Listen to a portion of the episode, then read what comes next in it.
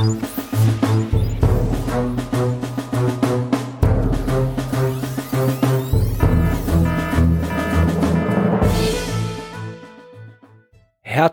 willkommen bei Das Universum Urlaubsausgabe, dem Podcast, wo Ruth und Florian jede Woche, nein, nicht jede Woche, braucht dringend Urlaub, wo wir immer wieder jede Woche, das ist der andere, der Klimapodcast, wo ich mit jede Woche sage. Das ist jeweils der Podcast, in dem Ruth und Florian über das Universum sprechen, wie immer mit Ruth.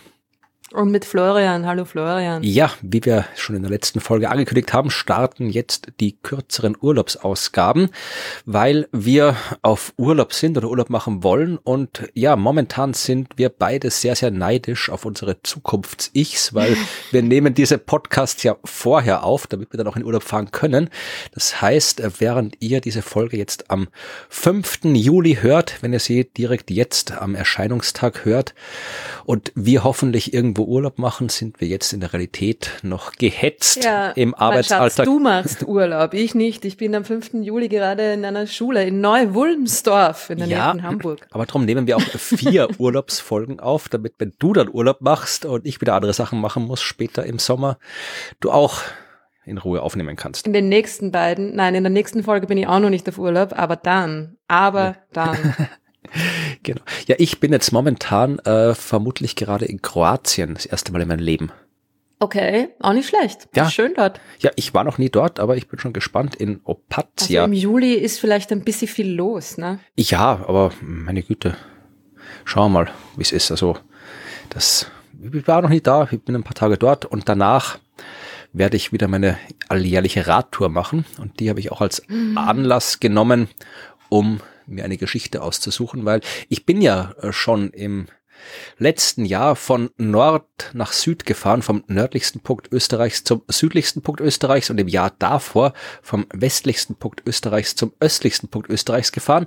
Ja, und jetzt fehlt, eins fehlt noch, eine Dimension habe ich noch offen. Ich wollte gerade sagen, ja, fahrst du von unten nach oben oder von oben nach unten? Ja, nein, schon, schon die richtige. Also ich werde vom tiefsten Punkt Österreichs nicht zum höchsten fahren, also von Großglockner kann ich das Rad, glaube ich, nicht raufschleppen, aber zum höchsten mit einem Fahrrad befahrbaren Punkt, also zum höchsten Punkt, auf den noch eine ja asphaltierte Straße führt, auf die man offiziell auch mit einem Fahrzeug, einem Fahrrad fahren darf.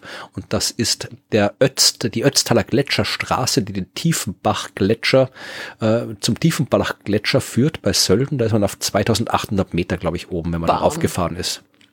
Und dann kann man mit der Seilbahn noch irgendwie auf irgendwie weit über 3000 Meter hochfahren und sich noch irgendwie was angucken. Mal schauen. Aber Florian, wäre es nicht einfacher, das Ganze andersrum zu machen? Naja, ich muss ja das Rad trotzdem wieder raufkriegen, wenn ich runterfahren will.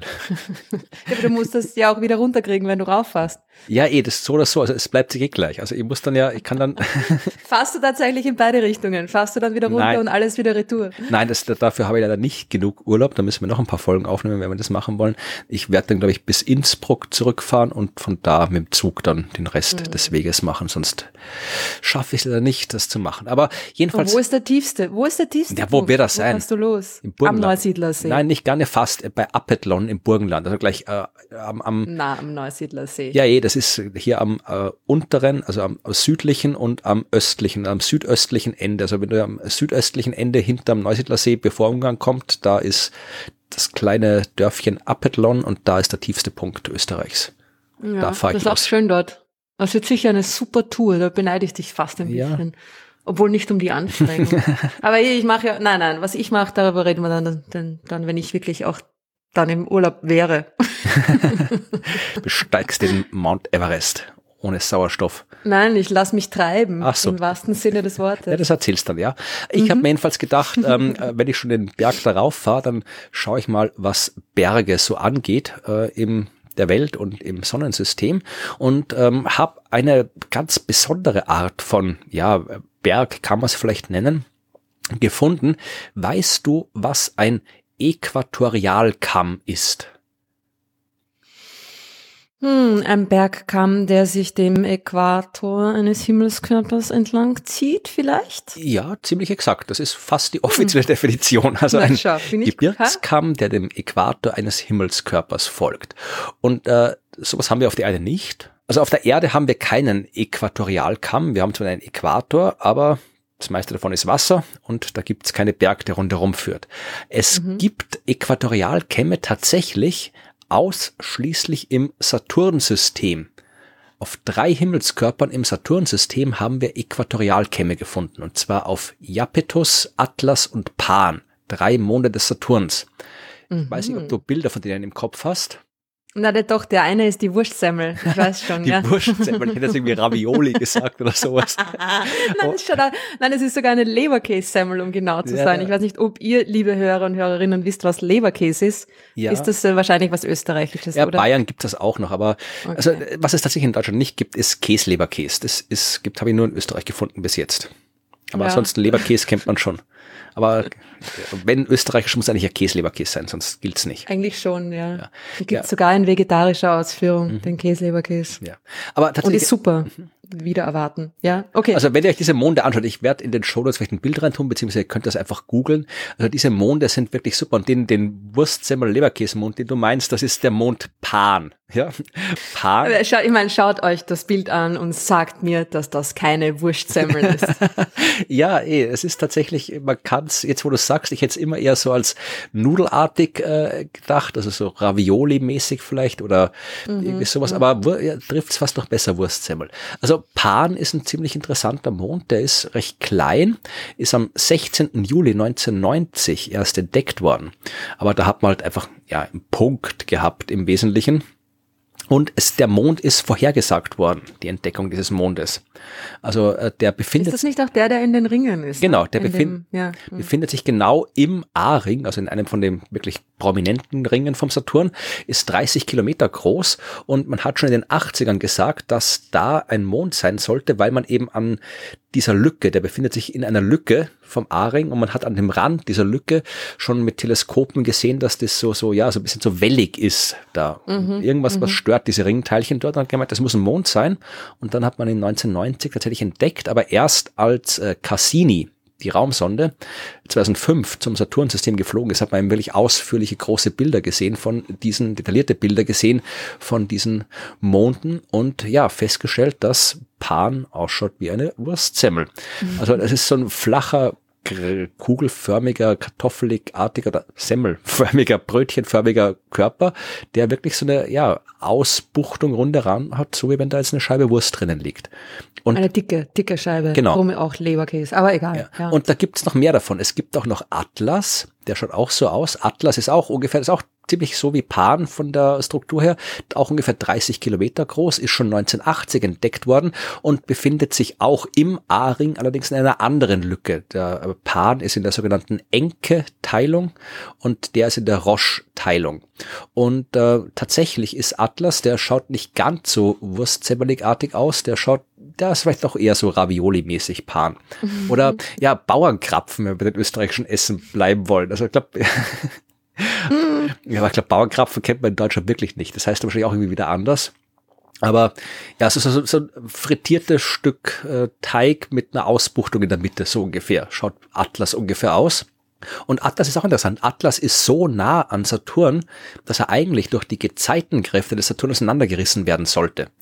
Und dass er das nicht ist, liegt wahrscheinlich daran, dass der erstens so klein ist und zweitens ja schon ziemlich ja sehr sehr locker ist. Also der dürfte kein kein Festkörper im eigentlichen Sinn sein, sondern eher locker und hat halt auch ja rund um seinen Äquator diese riesige Ausbuchtung.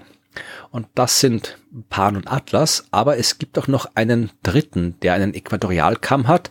Und das ist etwas, was einem Gebirge mehr ähnelt als diese Wurstsemmeln. Und zwar Japetus oder Japetus. Ich weiß nicht, ob du den im Kopf hast, den Mond. Der ist auch ziemlich Nein. cool. Der ist wirklich cool. Also der ist der drittgrößte Mond von Saturn. Das ist ein ordentliches Ding. Der ist das der mit dem Riesenkrater? Nein, das ist äh, Mimas. Ah, stimmt. Mhm. Ja, Japetus ist äh, 1472 Kilometer im Durchmesser, also das ist ein ordentliches Teil. Drittgrößter Mond, wie gesagt, hat aber eine extrem geringe Dichte, knapp über ein Gramm pro Kubikzentimeter. Das heißt, das ist im Wesentlichen eine Eiskugel, also fast komplett Wassereis. Aber wenn du dir Bilder anschaust von Japetus, dann siehst du, der schaut, ja, der schaut schmutzig. Schmutzig ist er. Schmutzig schaut er aus. Also, ah, okay. der hat, ja, ja. ist sehr, sehr hell Also die eine Hälfte von ihm hat eine Rückstrahlfähigkeit, eine Albedo von 0,5, 0,6. Ja, also ungefähr so 60 Prozent dessen, was auf ihn lichtmäßig einstrahlt, wird zurückgelaufen. Die andere Hälfte hat 0,03 oder 0,05, ja, also zehnmal weniger, eine ganze Größenordnung weniger. Das heißt, da ist wirklich, das ist wirklich so schwarz-weiß, sehr extrem. Und da hat man sich auch gefragt, warum ist es so? Also warum schaut mhm. der so komisch aus? Nur lang bevor man sich über den Äquatorialkamm Gedanken gemacht hat, hat man sich über diese Färbung Gedanken gemacht und ich muss wirklich schauen, ob ich Bilder von denen finde. Ah, da gibt's, da gibt's gute Bilder, wo man das sieht, ja, die, die schmutzige Hälfte und die, die weiße.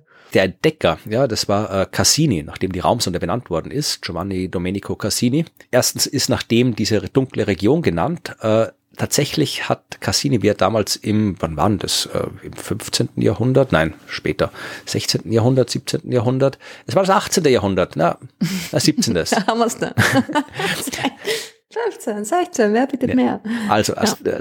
äh, Cassini das im, im äh, späten 17. Jahrhundert beobachtet hat, hat er tatsächlich festgestellt, dass er den Mond mit seinem damaligen Teleskop nur immer auf einer Seite vom Saturn sehen hat können und wenn er auf der anderen Seite war, hat er nicht mehr gesehen, weil ihm dann die dunkle Seite zugewandt mm. hat und das hat mhm. nicht mehr mhm. gereicht, um ausreichend viel Licht zu reflektieren. Ja, also das mhm. ist schon mal mhm. besonders. Man hat sich gefragt, was, wo, was, wo kommt das her? Weil von selbst wird so ein Mond nicht dreckig und man weiß es nicht genau. Also es kann sein, dass das irgendwelche äh, ja organischen, also vermutlich sind es organische Verbindungen, die es dunkel machen, also irgendwie so Kohlenstoffzeugs, was da rumliegt, irgendwelche Kohlenstoff, äh, ausgefrorener äh, Cyan, Wasserstoff, Krempel, also irgendwelche Verbindungen, die mit Kohlenstoff äh, zu tun haben, die da rumliegen, weil die haben genau diese Farbe. Äh, Einschlag war es eher nicht, ja, weil wenn da äh, ständig was einschlägt, dann äh, müsste ja auch Material von weiter unten rausgeschleudert werden und das wäre dann wieder hell.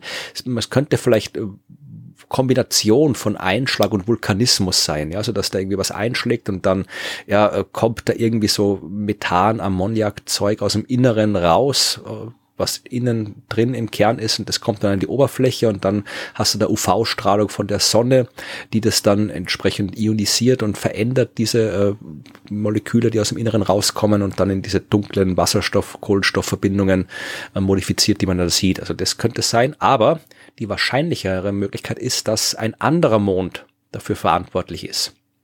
Mhm. Und zwar Phoebe, Phoebe, ich weiß nicht, wie man das korrekt ausspricht, also Phoebe wahrscheinlich, wenn es griechisch ist.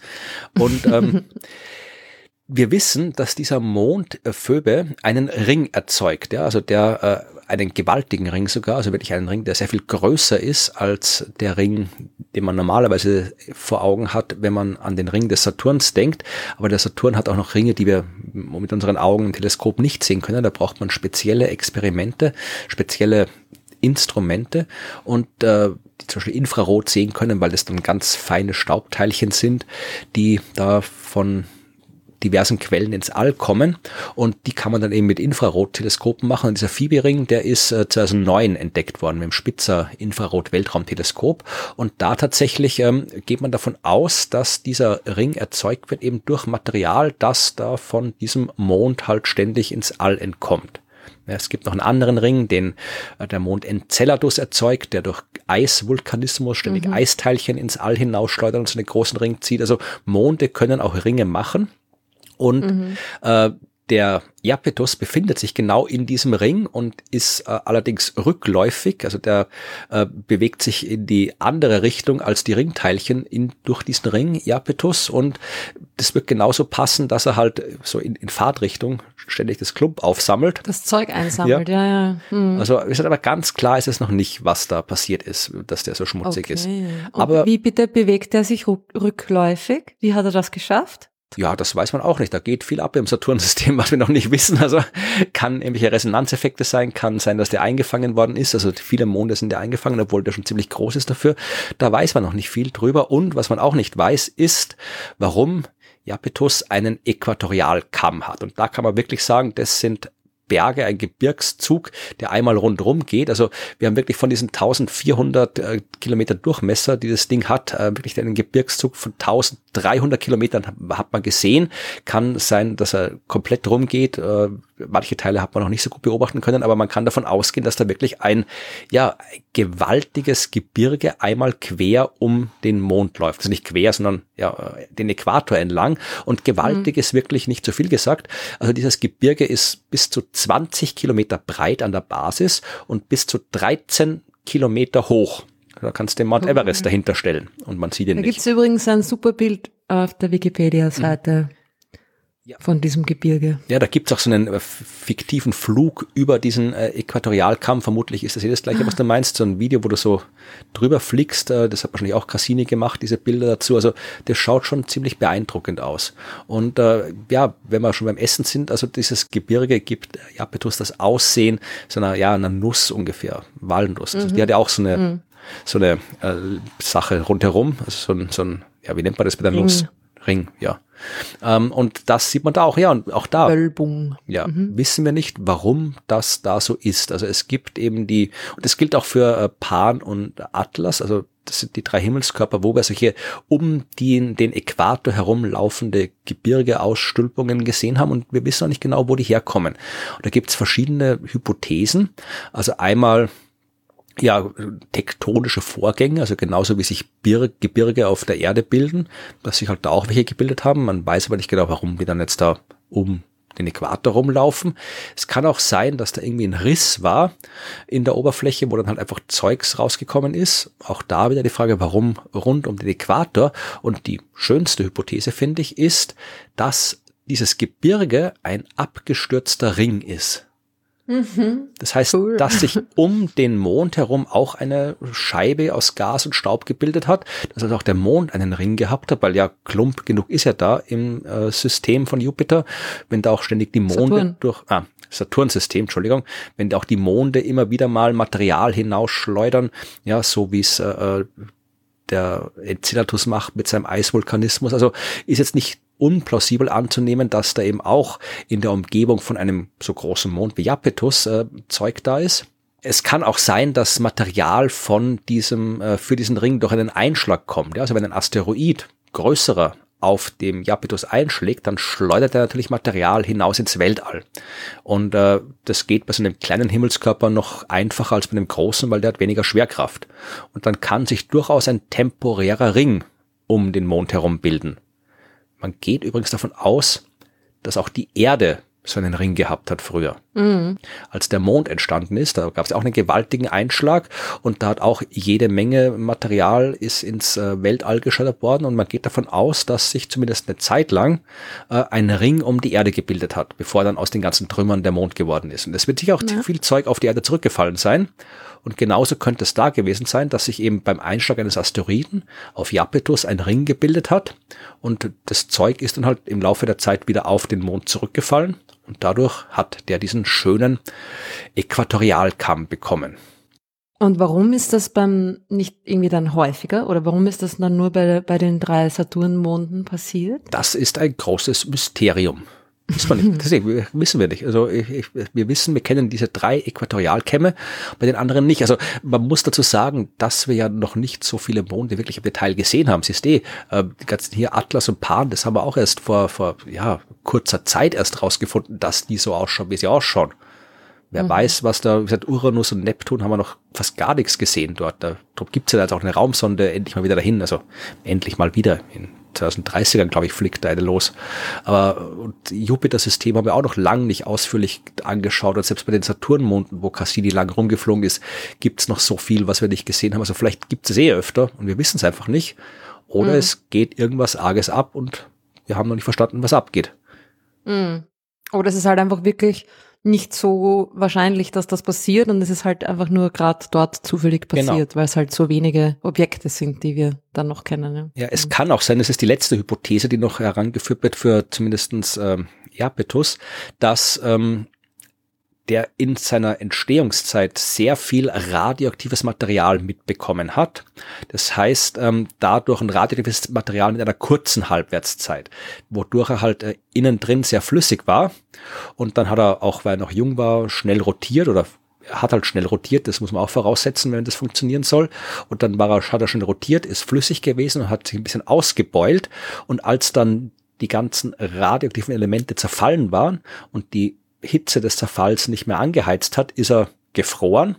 Ja, und dadurch äh, hat er dieses, äh, diesen Gebirgskamm bekommen, der dann eigentlich im Laufe der Zeit wieder verschwunden wäre. Aber weil der halt festgefroren ist, ist er geblieben. Aber warum das so war, warum der so viel kurzlebige radioaktive Stoffe bekommen hat, warum der so schnell rotiert hat, wissen wir auch nicht. Also diese Äquatorialkämme, gesagt, sind mhm. ein Mysterium. Kein so großes wie die dunkle Energie, die Quantengravitation.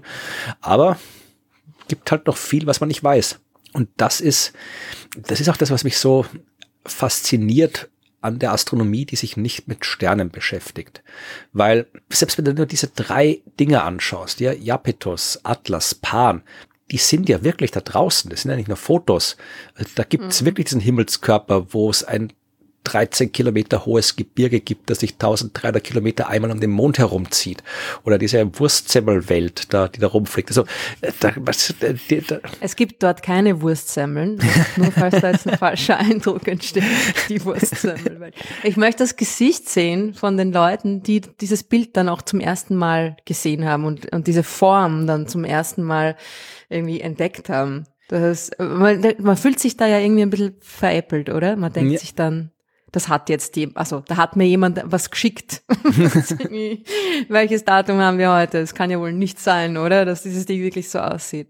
Aber ja, die, man kann sich oft nicht ausdenken. Ne? Die Wirklichkeit ist oft absurder als, als das, was man sich ausdenken ja, könnte. Vor allem, das ist nicht mal das, was, was mich da wirklich äh, so beschäftigt ist, die Wirklichkeit ist halt die Wirklichkeit. Also das sind, äh, wir, wir sind so, so teilweise schon so abgebrüht, so da hier, hier ein Bild von der Galaxie und da ein Bild von irgendwas und so weiter. Ja. Aber das sind ja nicht nur Bilder, das sind ja echte Welten da draußen. Und selbst irgendwie sowas Popliges wie ein 30 Kilometer Mond vom Saturn, der eh fast 100 von den Dingen hat, ist äh, ja so außergewöhnlich so ein, so ein Mysterium. Also das ist, das ist was, was mich immer wieder mal äh, trifft, so aus dem Nichts. Ich denke, ja, das, nachdem ich mir fünf Minuten hingeschaut habe, ah, cooles Bild, absurdes Bild, tolles Bild, schreibe ich was drüber, mache ich was drüber, aber dann denke ich mir, ja, aber der, der, der fliegt da draußen rum, der ist da, da kann man theoretisch, theoretisch könnte man da hinfliegen und auf dem rumstehen oder mhm. sich den aus der Nähe anschauen oder sonst irgendwas. Also das ist eine echte Welt, die da draußen ist und das gilt für den Mars, das gilt für den Jupiter, das gilt für den Uranus, das gilt für jeden der Billionen Asteroiden und Kometen, die da rumfliegen. Das sind alles Welten, die jetzt nicht unkomplexer und faszinierender sind als die Erde. Und nicht mal die, äh, selbst da gehen wir rum und denken uns, bah, langweilig. Ja, was sie nicht ist. Was alles echt, ja. ja. Ich finde, ich bin auch ein großer Fan der Realität. ja, die Realität der Wurstsemmel. ich muss mir dieses Bild nachher nochmal anschauen, weil es ist wirklich, Leute, schaut euch das an. Das Ding ist wirklich grandios, ja. Und das ist alles, ne, alles, all die Dinge, die passieren, wenn man hm. Wasserstoff für 14 Milliarden Jahre lang alleine lässt, oder? Ja. Das ist irgendwie schon ziemlich arg, was da draußen so abgeht. Aber darum machen wir das ja auch, was wir machen, um das dann irgendwie ein bisschen zu disseminieren. Ja, 2017 war das übrigens. 2017 hat man die Wurstsemmel entdeckt. Das sind die Bilder von äh, Cassini Ach, das. Ist noch so jung. Ja, ja, das ah. ist, habe ich noch in meinem, damals in meinem äh, Blog noch drüber geschrieben. Darum mhm. äh, habe ich das noch im, im Kopf gehabt. Also da gibt es ja vielleicht noch viel mehr Bilder davon, wo also zwischen den Ringen steht, die Wurstsemmel und einmal so eine Großaufnahme. Also das ist, äh, das ist äh, beeindruckend. Also man kann sich auch die Rohbilder, die Rohdaten runterladen und wenn man das selbst noch irgendwie drum basteln will, also da gibt's gibt's alles. Verlinke ich auch in den Show Notes. Also das ist, ja, das Universum ist groß und da sind so viele coole Sachen drin. Ja, und es sind ja auch einige unserer Hörer, Hörerinnen äh, sehr fotografisch begabt und bildtechnisch begabt. Vielleicht könnt, könnt man einen Wurstsammel-Contest machen.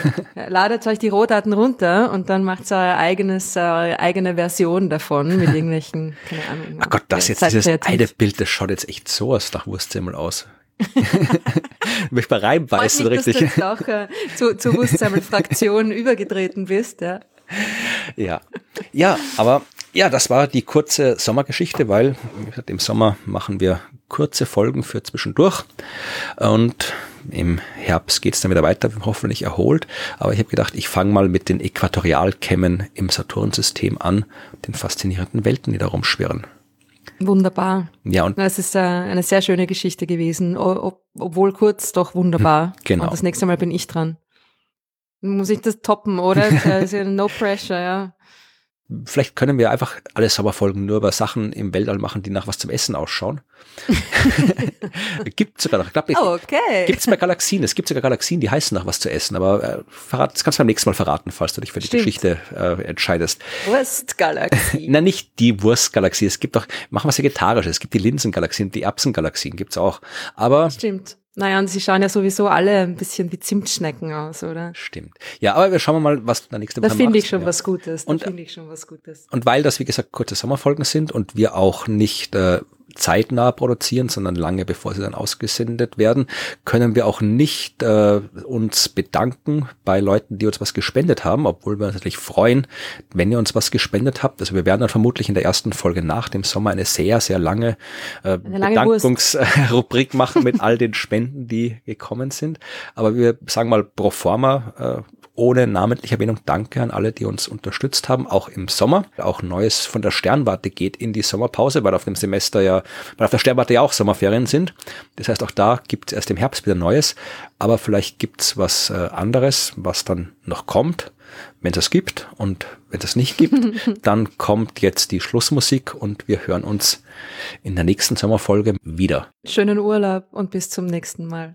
Tschüss.